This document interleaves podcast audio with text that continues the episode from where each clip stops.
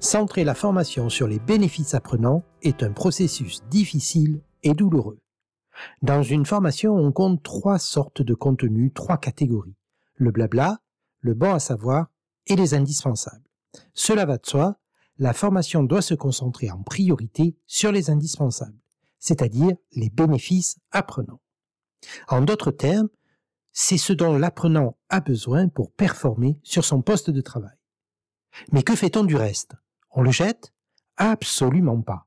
On l'utilise différemment. Je sais que centrer la formation sur les bénéfices apprenants est un processus difficile et douloureux car il faut faire des choix.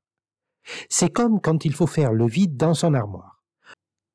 On a des difficultés à se décider sur les vêtements à jeter car plus personne n'en veut, ceux qui peuvent être recyclés et les vêtements à garder pour la saison prochaine. On a toujours cette pensée dans la tête, je ne l'ai pas mis depuis deux ans, mais j'adore cette chemise, cette tunique ou ce polo. Avec le contenu, c'est la même chose. C'est un processus difficile et douloureux, mais qu'il faut absolument faire pour faciliter l'apprentissage. Comment utiliser ce contenu différemment?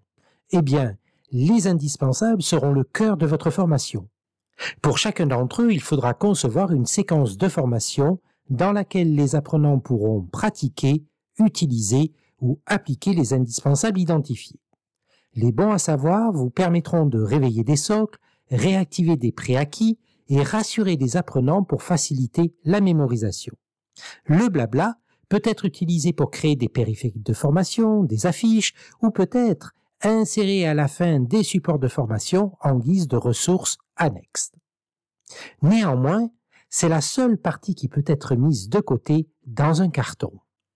Ce processus est difficile et douloureux car il faut se libérer de certaines habitudes. Mais en mettant une priorité sur le contenu et en l'utilisant différemment, vous permettrez à vos apprenants de se concentrer sur l'essentiel et de quitter votre formation avec des bénéfices apprenants à mettre en place immédiatement.